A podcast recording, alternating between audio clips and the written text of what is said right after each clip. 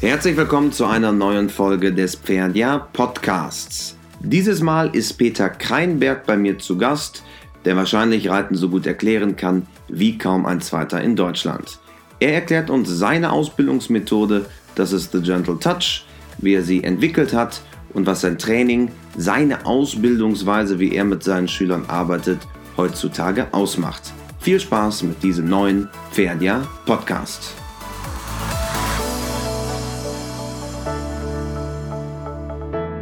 Heute ein neuer Podcast bei uns. Ich freue mich ganz besonders. Ein alter Bekannter, man kann auch sagen ein guter Freund von Ferdia.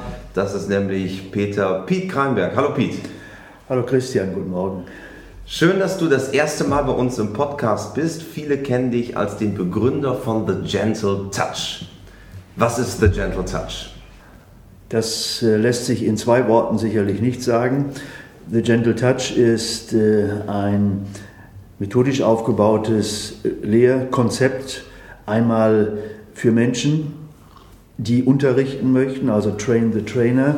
Äh, wir schulen im Trainernetzwerk der Gentle Touch, äh, Touch Trainer ähm, junge Menschen oder Pferdeleute, die vermitteln möchten.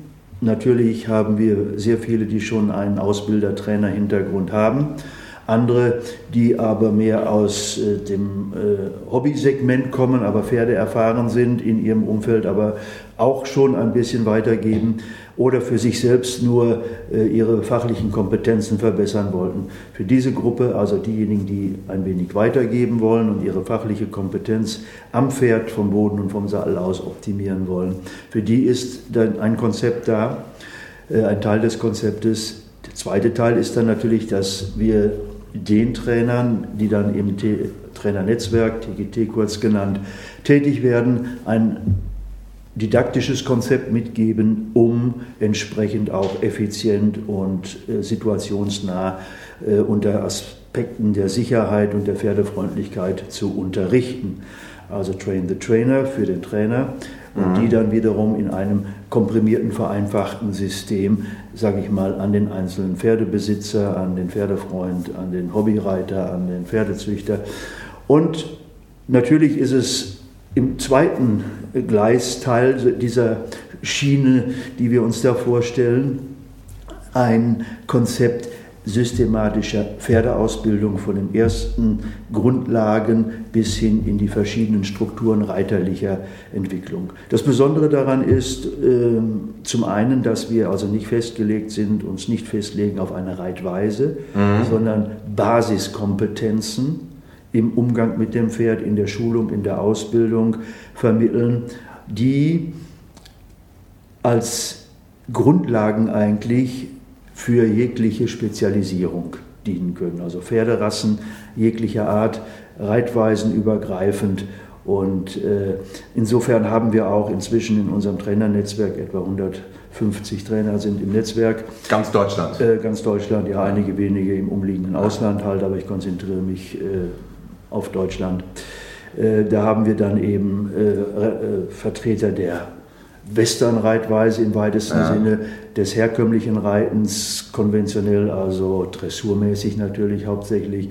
Wir haben Gangpferdeleute dabei und so ist das also querbeet. Wir haben auch Therapeuten, Tierärzte, Hufschmiede, die im Umgang mit dem Pferd Defizite in ihrer täglichen Arbeit sehen, bei den Kundenpferden, sage ich jetzt mal, und dann selbst ein gewisses Know-how haben wollen, wie gehe ich mit einem Pferd um, das ich behandeln muss, das aber keine guten Manieren hat oder vielleicht sogar risikobehaftetes Verhalten hat. Wir haben also ein sehr mhm. äh, gefächertes Programm und da sollte man sicherlich dann äh, nochmal im Detail drauf schauen. Also das ist ein Lehrkonzept, Vermittlungskonzept eigentlich für Pferdemenschen, natürlich auch für Pferde dann äh, in der Ausbildung.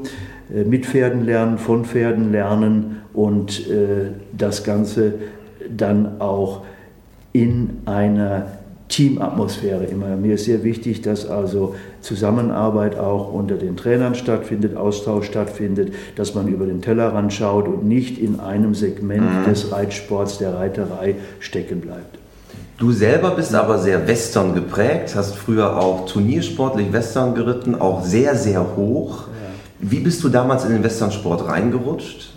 das ist leicht zu erklären. Also ich bin in eine Zeit hineingeboren, als Karl May noch zur Basislektüre gehörte, Bonanza äh, und am Fuß der Blauen Berge im Schwarz-Weiß-TV lief äh. und die Fantasie, ich habe eh sehr viel Fantasie mitbekommen, war beflügelt. Also dann habe ich das große Glück gehabt, auf einem kleinen ländlichen Betrieb meines Vaters groß zu werden. Im Sauerland. Im Sauerland. Wir haben immer Pferde gehabt da ich mich auf den Wiesen mehr oder weniger an seinen Pferden vergriffen habe, habe mich draufgeschwungen und Winnetou auf den Wiesen gespielt, hat er gesagt, der Junge muss ein eigenes Pferd haben. Habe ich so ein Mittelpony bekommen, hieß das damals, so 1,48 Jahre Pony, älteres Semester, angeblich sieben Jahre alt, aber er hatte Erfahrungswerte für 14 Jahre, um, sich der, um mir das Leben ein bisschen interessanter zu machen. Und mit dem habe ich mich zurechtgerauft, konnte dort in den Wäldern herumreiten. Mein Vater war da Jagdaufseher. Also ich habe ein sehr freies äh, Leben gehabt und äh, äh,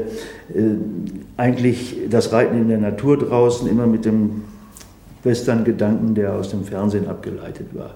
Dann habe ich im nächsten Schritt eigentlich das nächste große Glück gehabt durch einen äh, Zufall, äh, einen Bekannten meines Vaters, habe ich ein amerikanisches Magazin so mit 16 Jahren in die Hand bekommen, etwa Western Horseman, das ist das Kultmagazin eigentlich der mhm. Rancher, der Westernreiter gewesen heute noch.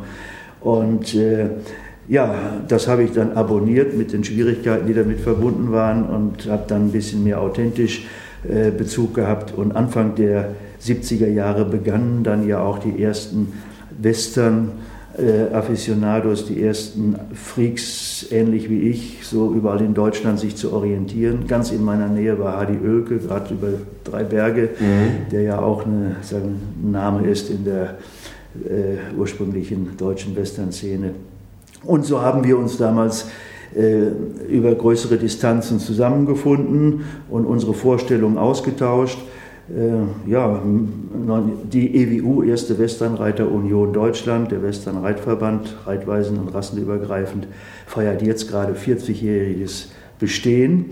Das heißt, von den ersten Turnieren, die damals stattfanden, eines äh, dann auch auf unserem späteren Hof in Wagenhof, äh, von den ersten Turnieren waren wir mit dabei und aus den allerersten Anfängen entwickelte sich dann die Profession, aber das ist dann ja noch ein anderes. Mhm. Also es hat so kontinuierliche Schritte gegeben. Es war eine, ein Traum, der sich realisieren ließ und wurde dann irgendwann zu einer Lebensgrundlage und natürlich nach wie vor zu einer Passion, die man nicht ablegt. Obwohl ich könnte mir vorstellen, damals im Sauerland, das ja durchaus traditionell im Pferdesport unterwegs ist, da warst du durchaus ein Exot. Das stimmt, ich war tatsächlich ein Exot. Aber auch da wieder unkonventionell. Mein Vater hat darauf bestanden, dass ich, ich wollte eigentlich einen Pferdeberuf ergreifen. Das fand er nicht so äh, zukunftsträchtig und hat dann also seine Möglichkeiten genutzt und mir einen ordentlichen Beruf im Grunde aufs Auge gedrückt, so mit leichtem Nachdruck.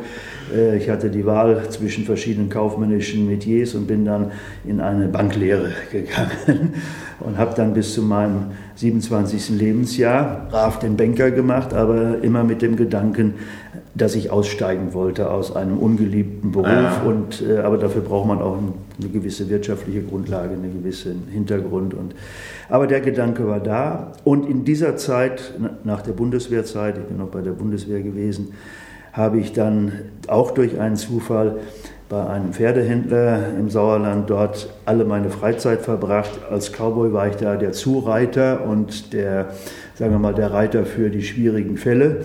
Und äh, das war eine Möglichkeit, unheimlich viel Erfahrung mit mhm. Pferden zu sammeln. Es war die Zeit damals, als Importpferde aus Polen kamen und äh, äh das waren noch andere Pferde, die zum Teil natürlich aufgrund der Rahmenbedingungen, unter denen die jetzt über viele Stationen durch die Handelsstelle gegangen waren, die waren äußerst kompliziert, manche waren mhm. aggressiv geworden und äh, insofern war das dann eine Herausforderung für einen jungen Mann wie mich und ich habe damals dann schon, man muss sagen, äh, in jener Zeit hat man nicht so sehr die feinen, sinnigen Methoden angewandt mit schwierigen Pferden, mhm. sondern da war es üblich, sehr rau und sehr äh, unsensibel mit Pferden umzugehen.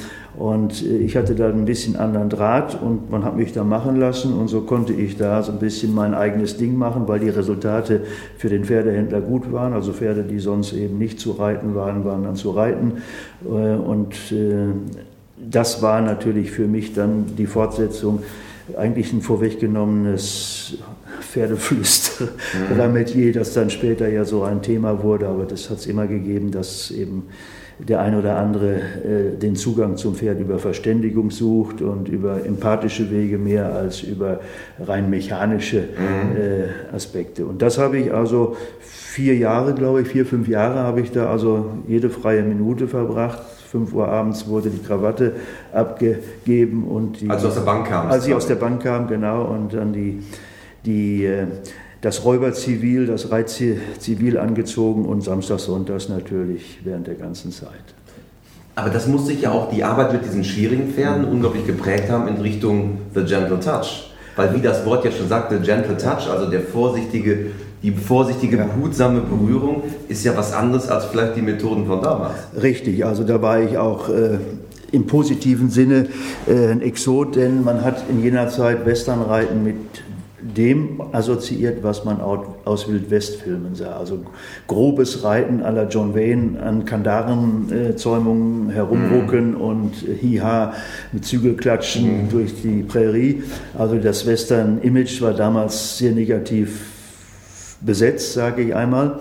Aber äh, man ließ mich machen und so konnte ich mein, mein, meine Erfahrungen dort wirklich sammeln. Ich habe natürlich auch sehr viel nicht nur über Pferde gelernt damals, sondern über Pferdemenschen.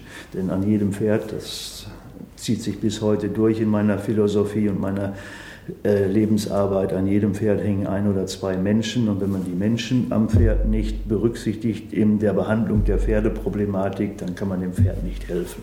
Mhm. Das war eine meiner ersten Erkenntnisse, denn die Mehrzahl aller Problemverhaltensweisen, Fehlverhaltensweisen, auch damals der Pferde, waren aus einem ganz schlichten Selbstschutzverhalten, aus dem Unverständnis, was der Mensch von dem Pferd wollte. Das Pferd ist ein ängstliches Wesen seiner Natur nach und daraus entstehen dann die sogenannten Problemverhaltensweisen oder äh, die korrekturbedürftigen Verhaltensweisen. Und wenn man beim Pferd erkennt, es hat ein Verständigungsproblem, dann kann man dem Pferd helfen, dass es einen Zugang zu einem einzelnen Menschen gibt, der hoffentlich nicht so viele Verständigungsprobleme verursacht. Mhm. Aber die Herausforderung ist jetzt, dem Pferd zu helfen, Menschen besser zu verstehen und Menschen besser äh, Menschen zu helfen, Pferde ein Stück weit besser zu verstehen und ihre Handlungsweisen zu verändern. Das war damals ein schier unmögliches Unterfangen. Also ich habe den Pferdehändler auch in seinem Verhalten nicht ändern können, aber viele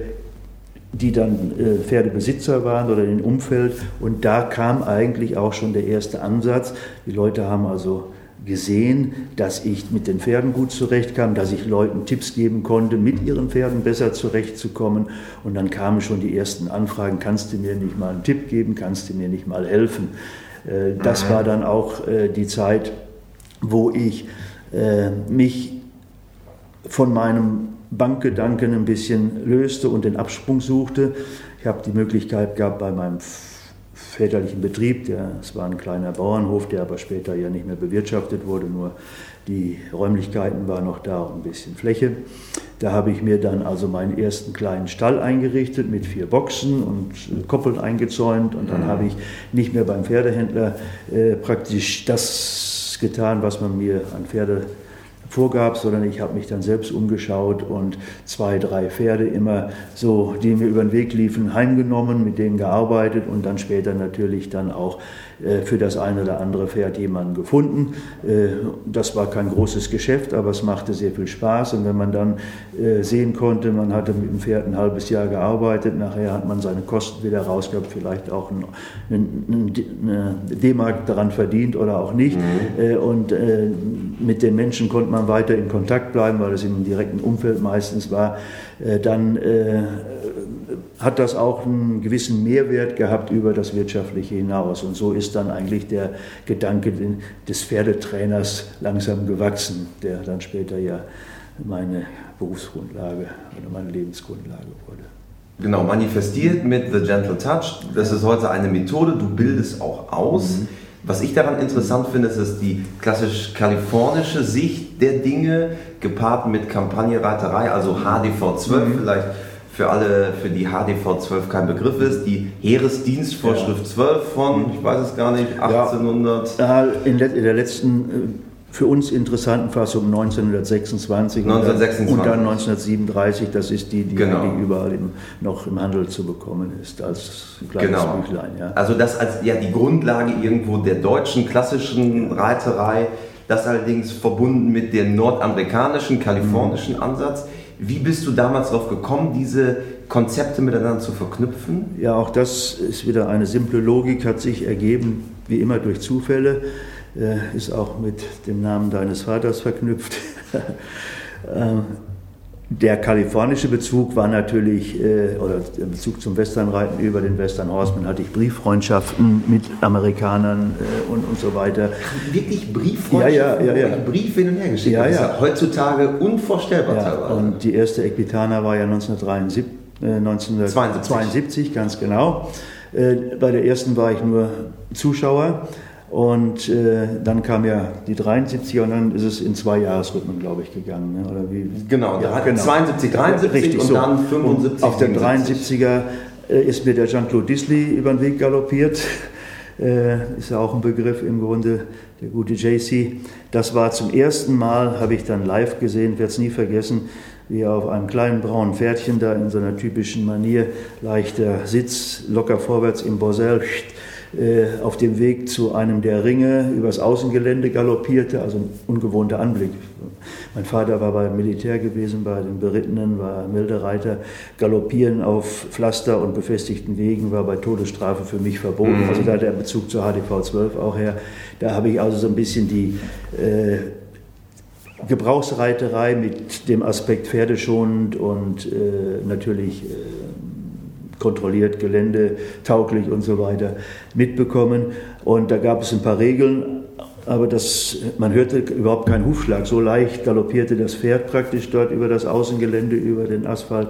Dieses, dieses Bild von Leichtigkeit, das blieb mir und dann habe ich den, natürlich den Kontakt mit dem guten Jean-Claude bekommen, habe ihn dann äh, Ende der 70er Jahre in, noch in Hollister besucht, war bei ihm mhm. und es ist auch eine kleine Freundschaft für die, bis zu der Zeit da nach Spanien ging, waren wir sehr viel unterwegs miteinander, ist ja später 1981 nach Deutschland gekommen, hat dann eine Weile unten in Baden-Württemberg mhm. gelebt, bevor er nach Spanien ging und da waren wir sehr eng miteinander befreundet und haben vieles miteinander auch gemacht. Ich natürlich als äh, Eleve, der ihm über die Schulter geschaut hat, ein bisschen bei seinen Kursen, Seminaren.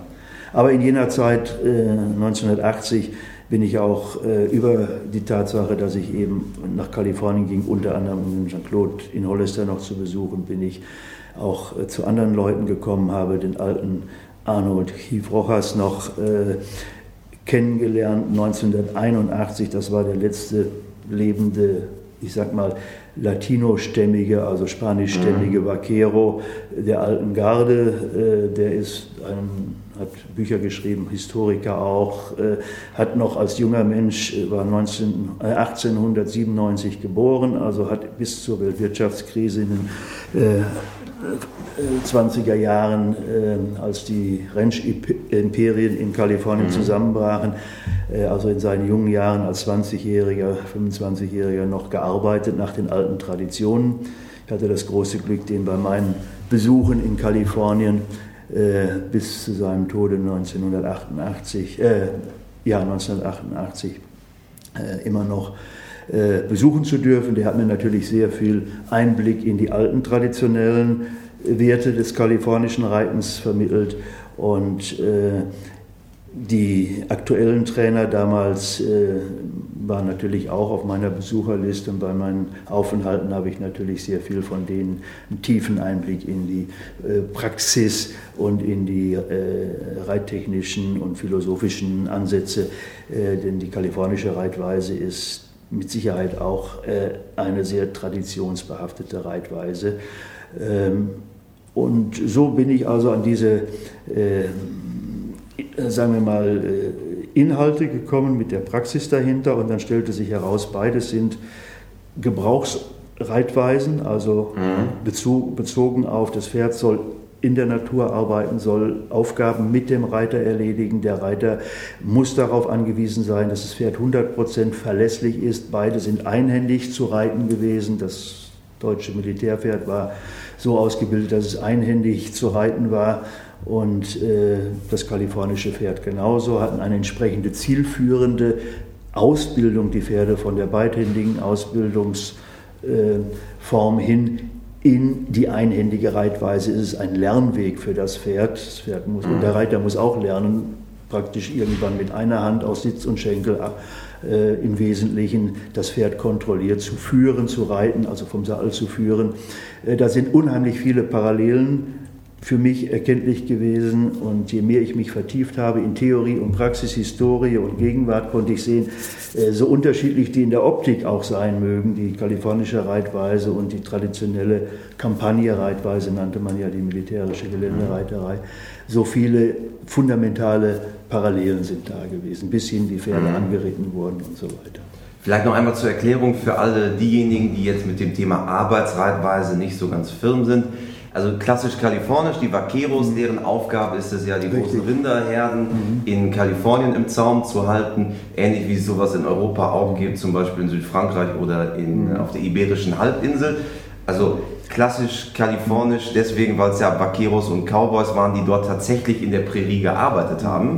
Aber man darf sich da nicht vorstellen, dass das hauptsächlich ein Verwalten von Herden war, wo man ja. draußen herumreitet oder hinter einem weglaufenden. Nicht unbedingt, also gar nicht. Genau, sondern äh, das wichtigste Tool des Vaqueros oder Tool, ja. Hilfsmittel, Werkzeug ja. war die Reata. Das war also ein rohhautgeflochtenes äh, Lasso, wenn man so mhm. ein sehr relativ langes.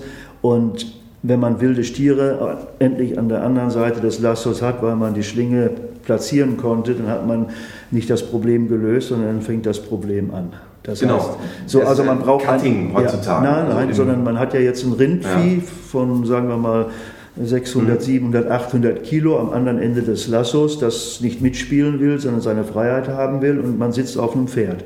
So, und dann muss man halt ein so rittiges, so durchlässiges genau. Pferd haben, dass es jede Bewegung des Rindes kontert. Wenn das Rind um einen herumläuft, dann muss es wendig genug sein, sonst wickelt das Rind ein mhm. mit dem Lasso ein. Wenn das äh, äh, Rind zieht, dann darf das Pferd nicht stehen bleiben, sonst wird es umgeworfen, sondern es muss praktisch in jeder Situation, in schwierigstem Gelände, auf dem Punkt genau am Sitz, am Schenkel sein, denn der Reiter hat eine Hand, manchmal beide Hände, um das Lasso zu arbeiten, ums Horn nicht ja. festzuwickeln, sondern in laufenden Schlingen zu verkürzen und zu verlängern. Also es ist eine sehr komplexe Tätigkeit auf dem Pferderücken, die dann der Vaquero auszuführen hatte. Und das macht den großen Unterschied zur texanischen Art des Westernreitens, bei dem ein Lasso festgeknüpft wird am Sattelhorn. Man mhm. hat kräftige, massige Pferde, die hoffentlich äh, stärker sind als das Rind, das am anderen Ende des Seils hängt. Und das Pferd muss praktisch mit seiner Kraft das Rind dominieren, mhm. am Weglaufen hindern, indem es blockiert, während der Kalifornier durch seine Wendigkeit und äh, praktisch wie ein Stierkampfpferd Schnelligkeit. und Schnelligkeit und Geschicklichkeit im Grunde äh, vom Pferderücken aus arbeiten musste. Das setzte natürlich eine ganz andere Ausbildung des Pferdes voraus. Genau. Und HDV 12, das natürlich entwachsen aus der deutschen oder preußischen ja. Kavallerie, ja. wo es ja am Ende darum ging, dass die die berittenen Soldaten damals mit dieser HDV-12 bestmöglich wissen, wie bilde ich ein Pferd aus und wie wurde, wie ist ja quasi verschriftlicht worden, genau. das Ganze, um es auch festzuhalten für diejenigen, die Pferde ja. ausbilden wollen in der Kavallerie. Jetzt haben wir ja darüber gesprochen, was dich geprägt hat, wo deine Sicht auf die Dinge herkommt. Wie überträgst du das Ganze jetzt mit The Gentle Touch in die heutige Welt? Ja. Zwischen also diesen 80er Jahren und ja. der Definition oder der, sagen wir mal, der Entwicklung der, der methodischen Arbeit mhm. äh, sind dann 25 Jahre. Da habe ich ja, ja das Gestüt Wagenhof, äh, Rotincliff in Wagenhof in meiner Familie damals geführt. Wir hatten etwa 80 Pferde am Betrieb. Wir haben äh, Deckhengste gehabt. Wir haben, ich habe immer etwa ein Dutzend Pferde zur Ausbildung mhm. gehabt. Äh, es war die Turnierreiterei zwischendurch. Die Verknüpfung hat sich also ergeben, denn äh, in der Jungpferdearbeit daheim habe ich nach den kalifornischen Traditionen gearbeitet, das heißt mhm. aus dem Roundpen heraus äh, die Pferde vorbereitet, Verständigung und den Abbau von äh, Furcht und Angstreaktionen des Pferdes. Äh, das war die wichtigste Voraussetzung. Lenken, leiten. Äh, das Pferd muss über Richtung und Tempo, Anregungen des Reiters verstehen lernen und umsetzen lernen. Äh, diese Dinge haben, gehörten zu meiner täglichen Arbeit und äh, ich bin immer jemand gewesen, der recht strukturiert gearbeitet hat, weil das natürlich dann das ganze Geschehen erleichtert. Insofern hatte ich eine Methodik schon entwickelt, aber nicht eine Methodik zu vermitteln, wie man das Ganze komprimiert äh, unterrichten kann an Menschen, sondern es war mir eine Methodik für die Pferde und die Menschen habe ich individuell als Reiter unterrichtet. Dann habe ich aber begonnen mit in den Kursen und Seminaren, die ich auch während dieser 25 Jahre an Wochenenden gab, mehr Struktur reinzubringen und daraus ist dann das Konzept, also die Lehrmethode mhm. entwickelt worden, etwa 2000 nach ja, 2003, 2004 habe ich begonnen damit, das äh, zu ordnen, zu strukturieren. Und 2005 haben wir dann begonnen, die Trainerschulungen zu platzieren. Das Besondere daran ist, dass es unterteilt ist, einmal in den gesamten Komplex der Bodenarbeit. Für mich ist mhm. die Bodenschule oder Bodenarbeit die Grundlage für alle reiterlichen Aufgaben, die das Pferd zu erfüllen hat. Und für jeden Reiter ist die Bodenarbeit, die Bodenschule eine wichtige Vorschule, um Gefühl, Verständnis für die Reaktionen des Pferdes, Beurteilungsvermögen von Bewegungen, die gewünscht sind, Bewegungsverhalten, das gewünscht ist und Bewegungsverhalten, das nicht gewünscht ist, zu entwickeln. Äh, das Entscheidende bei äh, der Ausbildung von Pferden ist ja nicht nur, dass wir sie dressieren, also dass sie irgendwelche Manöver oder Kunststücke lernen, sondern der Anspruch des eigentlich Horsemanship, mhm. der Horsemanship, des Horsemanship-Gedankens äh, ist, dass man das Pferd pferdegerecht nach seiner Psyche und nach seinem Körper, also schonend, fördernd und äh, auch so schult, dass es in einer immer für ihn angenehmeren und leichteren Art und Weise, also mit guten Gefühlen, die Aufgaben erfüllen kann. Also Biomechanik. Und auch immer gesund bleibt. Richtig. Am Ende ja die beste Gesundheit. Das ist dann die logische Konsequenz oder Umkehrschluss, wenn wir das Pferd nicht zufrieden halten, wenn wir es nicht physiologisch und biomechanisch korrekt schulen, dann wird es geistig und körperlich nicht gesund bleiben können und das äußert sich dann eben in Verhaltensweisen, die wir als Unarten bezeichnen. Ja. Also der der, äh, der, ich unterscheide es so, ich äh, habe mich habe versuche herauszustellen, herauszuarbeiten, dass es einen Unterschied gibt zwischen Dressieren und Kultivieren mhm. von Verhalten und Bewegung. Und die TGT-Methode, Gentle Touch-Methode, wird ähnliche Schritte unternehmen und ähnliche äh, Teilziele äh, anstreben, aber es geht nicht nur darum, dass das Pferd nachher etwas tut, sondern das ist wieder die kalifornische Tradition, die klassische Sichtweise und die deutsche Sichtweise auch, dass es das in einer kultivierten Form tut, nicht irgendwie, sondern in einer kultivierten Form. Was ist kultiviert? Also balanciert, in Leichtigkeit. Das setzt voraus, dass das Pferd körperlich fit gemacht wurde, dass es versteht, was es mhm. tun soll, dass sein Bewegungssystem so gefördert wurde, dass es die Aufgaben, die komplexer und komplizierter sind, mit Leichtigkeit ausführen kann. Dann haben wir das zufriedene Pferd, das nach der deutschen Reitlehre losgelassene Pferd und jegliche Dressurarbeit ist nur dann eine gute Dressurarbeit, mhm. wenn sie mit der Ausstrahlung von Zufriedenheit, also Losgelassenheit, Unverkrampftheit einhergeht. Mhm. Also die kultivierte Form von Pferdeausbildung ist ein höherer qualitativer Anspruch als nur lenken, leiten und das Pferd zu Funktionen bringen.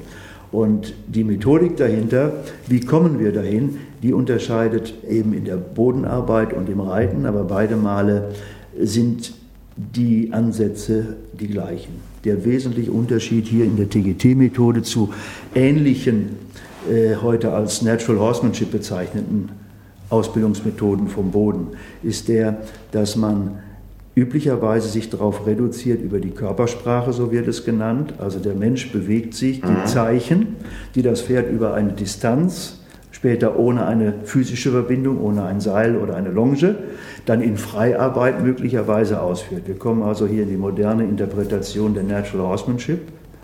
Man könnte auch Freiheitsdressur sagen. Mhm. Das Pferd lernt also durch Dressurakte bestimmte Dinge zu tun, erst im direkten Kontakt, also an, am Zügel an der, oder an der Leine, und dann wird es entlassen von der Leine in einem eingezäunten Areal, arbeitet es dann auf Distanz und tut die Aufgaben, die es gelernt hat. Dabei haben wir keinen Einfluss mehr darauf und können keinen Einfluss darauf nehmen, in welcher Haltung, in welcher körperlichen Form es das tut. Es geht mhm. rückwärts, aber wie geht es rückwärts? Es hält an, aber wie hält es an? Bremst es mit den Vorderbeinen zuerst, setzt es sich schön auf der Hinterhand ab. Äh, wenn es rückwärts geht, hat es den Kopf hochgenommen, den Rücken weggedrückt in einer Verspannungshaltung, rückwärts gehend, oder geht es mit untergesetzter Hinterhand, aufgewölbten Rücken und mit einer Baskül rückwärts. Das kultiviert gearbeitete, dressurmäßig gearbeitete Pferd geht immer in einer speziellen physiologisch optimalen Haltung, während das nicht dressurmäßig gut geschulte Pferd in einer suboptimalen oder dysfunktionalen, um es fachlich auszudrücken, Haltung arbeitet. Wie kommen wir dahin, dass wir ein Pferd schulen können, in einer bestimmten Haltung zu arbeiten? Das können wir nicht über das, was wir Körpersprache nennen. Also das Pferd nimmt ja visuell über das mhm. gesehene Bild unsere Zeichen auf. Der Mensch nennt das Körpersprache, tatsächlich ist es aber eine visuelle Reizübertragung. So, wenn wir über die visuellen gegebenen Zeichen, auch akustische, äh, das Pferd informieren, was es tun soll, wird es lernen, das zu tun. Wir können ihm aber nicht in der Haltung Unterstützung, Führung und Anleitung geben. Dafür braucht es die sensorische, die taktile Reizsetzung, das heißt den Haut, den Tastsinn ansprechen, nicht den Muskelsinn. Mhm. Wenn wir mit Kraft und sei es noch so minimaler Kraft von Ziehen oder Drücken einwirken, wird reflektorisch im anderen Körper automatisch auch Muskelaktivität ausgelöst, reflektorisches Wechselsystem. Das heißt, sobald wir ein wenig ziehen oder drücken, sei es nur minimal, wird der Muskelsinn angesprochen. Und seitdem es Smartphones gibt, fällt es mir leicht, das zu erklären. Wenn ich mit der Fingerkuppe vorsichtig den Touchscreen bediene und es nicht auf die richtige Art und Weise tue, dann wird das gewünschte, die gewünschte Software nicht aktiviert werden, mhm. die mir mit einem bestimmten Bild gezeigt wird, auf das ich tippen oder über das ich streifen soll. Wenn ich jetzt mechanisch einwirke, also mit Kraft mhm. äh, klopfe, dann ändert sich nichts. Ich muss also, bin gezwungen, die feinsensorische Berührungsform anzubieten, die das System interpretieren kann und interpretieren heißt, das Pferd fühlt auf der Haut den Berührungsreiz.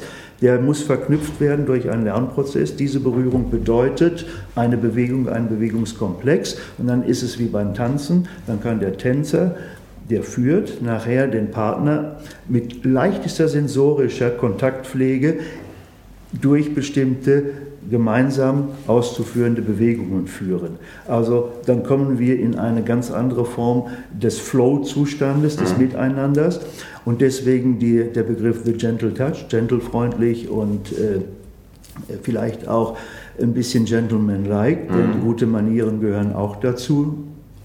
Äh, und Touch eben durch die Berührung, durch den sensorischen, den taktilen Reiz ist die TGT-Methode eine Methode, die sich im Schwerpunkt darauf von vielen anderen, von den meisten anderen unterscheidet. Das bedeutet, am Anfang holen wir das Pferd über die visuelle Reizsetzung ab. Der Mensch lernt pferdeverständliche Körpersprache, also Haltung, Bewegung im Raum, äh, Zeichengebung dem Pferd anzubieten.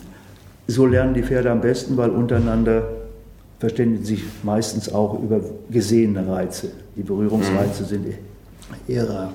Wir holen den Schülerpferd in der Grundausbildung ab. Der Mensch lernt aber seine Körpersprache, das, die visuellen Reize zu präzisieren. Und jetzt bleiben wir nicht da und kultivieren das, sondern jetzt entwöhnen wir das Pferd nach und nach von den gesehenen Reizen und verknüpfen sie in diesem Prozess mit gefühlten Reizen, also mit Berührung am Kopf, wo später Halfter, äh, am Anfang das Halfter ist, später die gebisslose Zäumung im Maul, wo später das Gebiss wirken soll, auf Zunge, Lippen, auf die Weichteile eigentlich, nicht auf die knöchernen Teile der Laden, äh, am Körper, wo die Schenkelhilfen, die Schenkelberührung nachher Signale geben soll und natürlich mhm. kommen dann auch die Sitzeinwirkungen dazu. Also die Gentle Touch Methode fokussiert in der Zielsetzung darauf, das Pferd vom Boden aus schon mehr und mehr an die Berührungsreize heranzuführen, damit wir, wenn wir später im Sattel sitzen, genau diese Berührungsreize dem Pferd geben können und es versteht sie.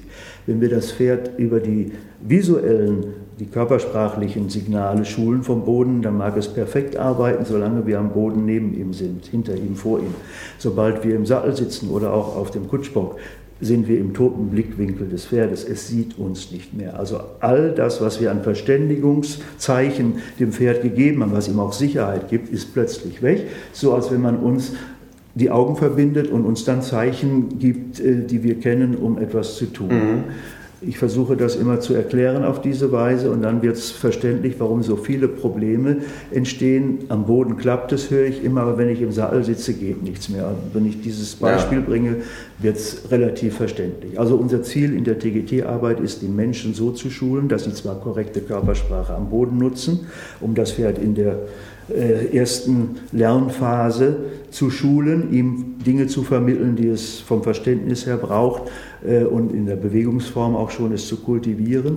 Aber dann ist sehr viel schwieriger, die richtige Berührung am Pferd zu platzieren. Dieser Lernprozess ist für den Menschen wesentlich schwieriger als für das Pferd.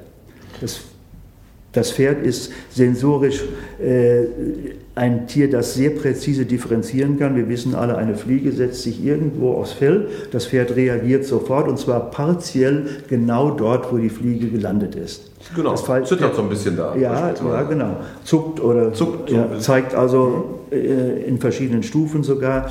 Es lernt im Grunde das Geräusch, also das wäre mhm. das, oder das, die optische Wahrnehmung, Fliege kommt. Wenn es Fliegenerfahrung hat, wird es jetzt schon etwas unternehmen. Dann landet die Fliege, dieses Gefühl der landenden Fliege wird sensorisch schon wahrgenommen. Das Pferd wird also in die nächste Alarmstufe versetzt, sozusagen, was unternehme ich jetzt?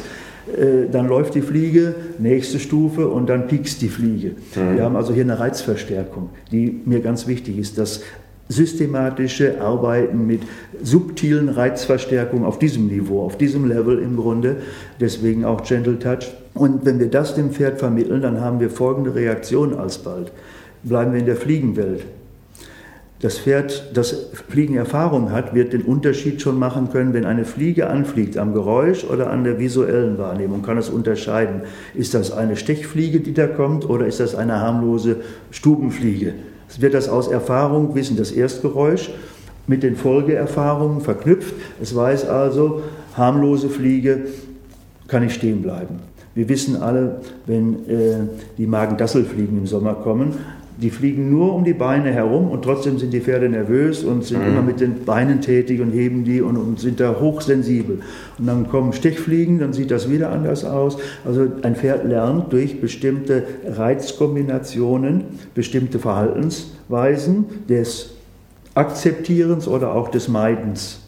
Ja. Und wenn wir uns das so zunutze machen und das als Reiter kultivieren, vom Boden üben, dem Pferd vermitteln, selber lernen und dann vom Sattel aus, dann sind wir in der feinsensorischen Reiterei, die ja in der klassischen Interpretation das Markenzeichen eigentlich von klassisch guter Pferdeausbildung ist. Das war es in der kalifornischen Reitweise, während die Texaner nicht so viel auf Feinheit Wert gelegt haben, sondern eher die Grobmotoriker äh, in der Westernreiterei waren und derzeit auch vielleicht immer noch sind, der östliche mhm. Stil des Westernreitens, war es ein Qualitätszeichen äh, und die Kalifornier waren extrem äh, heikel da, hatten sehr hohen Erdenkodex mit feinsten, unsichtbaren, dezenten, eleganten, eleganten äh, Vorgehensweisen, die Arbeit zu erledigen. Und das ist ja auch ein Zeichen, glaube ich, unserer klassischen Reitweise gewesen, dass es eben eine elegante, feine, letztlich in letzter Konsequenz Reiterei sein sollte. Und das in der Arbeitsreiterei entwickelt. Heute müssen wir nicht mehr Arbeitsreiten, heute haben wir alle Zeit der Welt und die Muße, uns wirklich darauf zu konzentrieren, in die feine Reiterei hineinzudenken. Denn Pferde sind feinsinnige, sensible Wesen. Wir haben kein anderes Lebewesen in unserer direkten, also Haustier, mhm. in unserem Umwelt, das so fein sensibel reagiert wie Pferde, empathisch auf unserer Wellenlänge ist. Das Pferd ist ein, von seinen Gefühlsäußerungen und Gefühlswelten dem Menschen sehr ähnlich.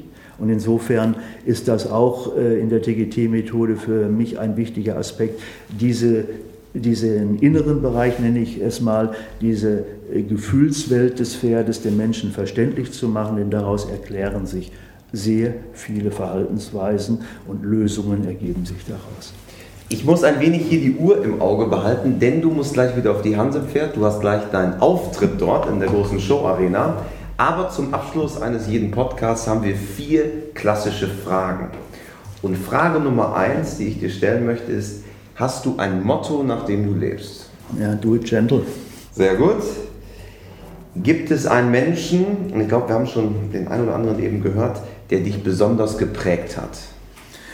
Ja, äh, das große Glück in meinem Leben war, dass es mehrere waren, natürlich.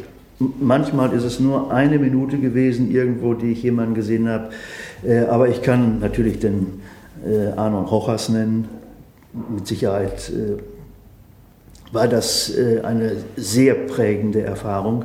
Natürlich mein Vater, mein Großvater, die mir vieles mitgegeben haben, alltäglich eigentlich. Das sieht man dabei häufig ein Cutting-Trainer, Freund Ronnie Hodges, World Champion Cutting-Trainer, äh, der mir im Alter von 40 Jahren gesagt hat, Pete, äh, du versuchst immer perfekt zu sein, typisch deutsch, äh, nobody is perfect.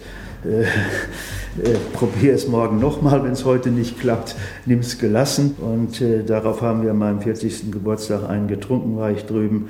Und da ist es mir wie Schuppen von den Augen gefallen, wirklich.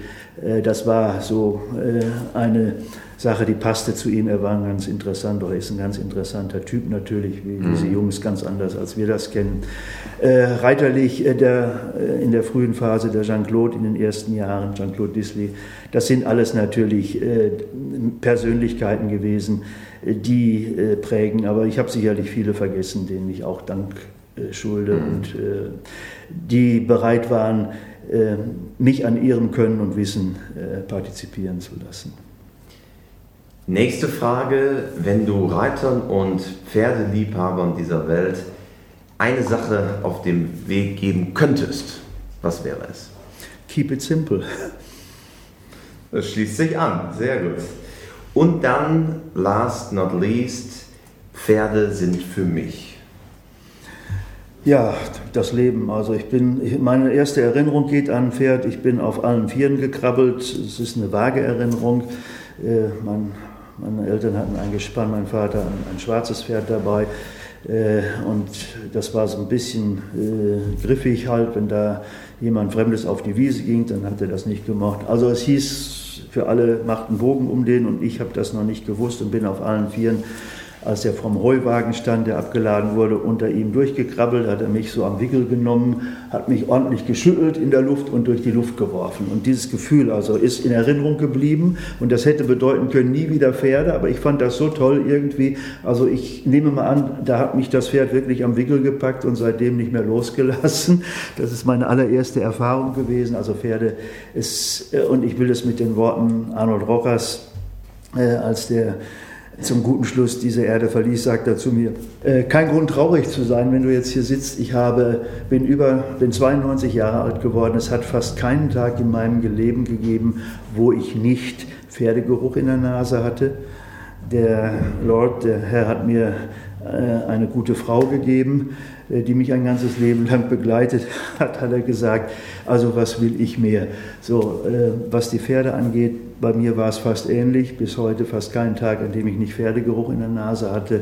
Und äh, ja, das ist das Leben, äh, das man irgendwann gewählt hat und da steckt man drin und ich genieße es und möchte es auch nicht anders haben und habe auch derzeit mit Rika eine Frau, die es genauso sieht und äh, das versuche ich auch äh, den Menschen mitzugeben. Pferde, mit Pferden sich zu befassen heute ist nicht mehr lebensnotwendig, ist eine Leidenschaft. Und wenn wir es als eine positive Leidenschaft sehen und nicht zu verbissen sehen, sondern als ein Geschenk, glaube ich, äh, dann sind wir alle auch für die Pferde auf einem guten Weg.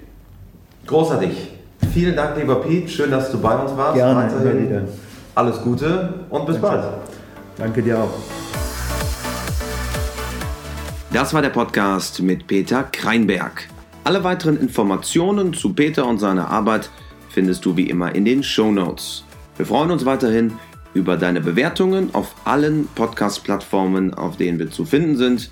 Wenn dir unsere Arbeit gefällt, like uns auf Facebook, Instagram oder YouTube, egal wo. Wir freuen uns über jede positive Bewertung. Bis zur nächsten Woche beim Pferdjahr Podcast.